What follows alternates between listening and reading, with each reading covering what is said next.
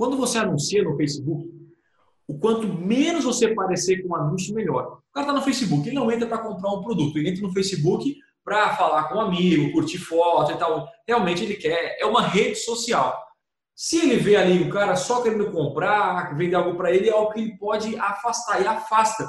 Agora, quando ele está no Facebook, ele não sabe que é um anúncio, não que ele não sabe, ele, obviamente ele vai saber porque aparece patrocinado, mas quando passa ali, como está rodando no feed, fica muito mais natural, muito mais autêntico, e aí no fim o resultado uh, acaba sendo melhor, acaba tendo mais cliques. Eu tento transformar sempre o anúncio de forma natural. Como eu não escrever como uma empresa, e sim como se um amigo estivesse escrevendo para você, me expressando como se tivesse uma roda de amigos e aí eu mantenho a pessoa nesse mesmo ambiente.